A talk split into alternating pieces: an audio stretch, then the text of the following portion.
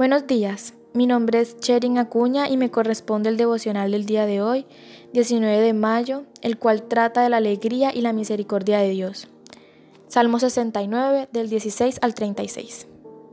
La situación de David es de desesperanza. La angustia y la desesperación pueden ser agobiantes, especialmente cuando los familiares y amigos no llegan para ayudar ni defender. El versículo 20 nos dice que David buscó consuelo y compasión y no lo encontró en ninguna parte ni en ninguna persona.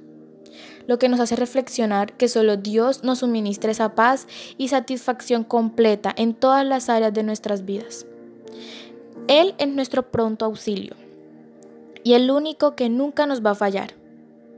David pasaba por un tiempo de adversidad, siendo acusado y sintiéndose abrumado por las circunstancias. A pesar de esto, nunca pierde su fe ni su confianza en Dios.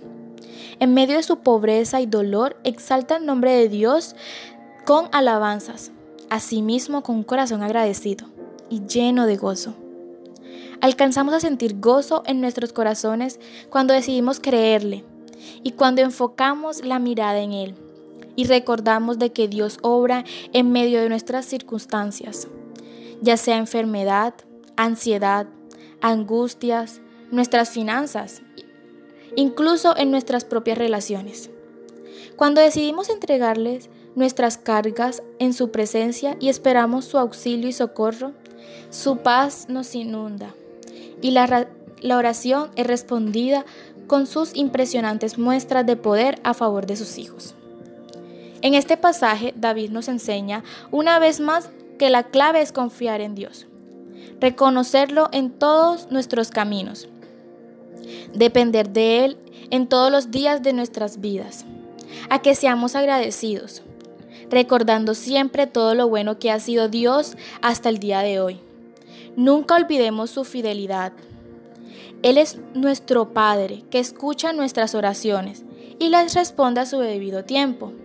Su misericordia y favor no tiene fin y está al alcance de todo aquel que le crea y lo busque de todo corazón.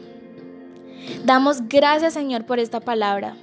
Damos gracias Señor porque nos recuerdas tu misericordia. Nos recuerdas que tú eres nuestro Padre y que nos amas infinitamente.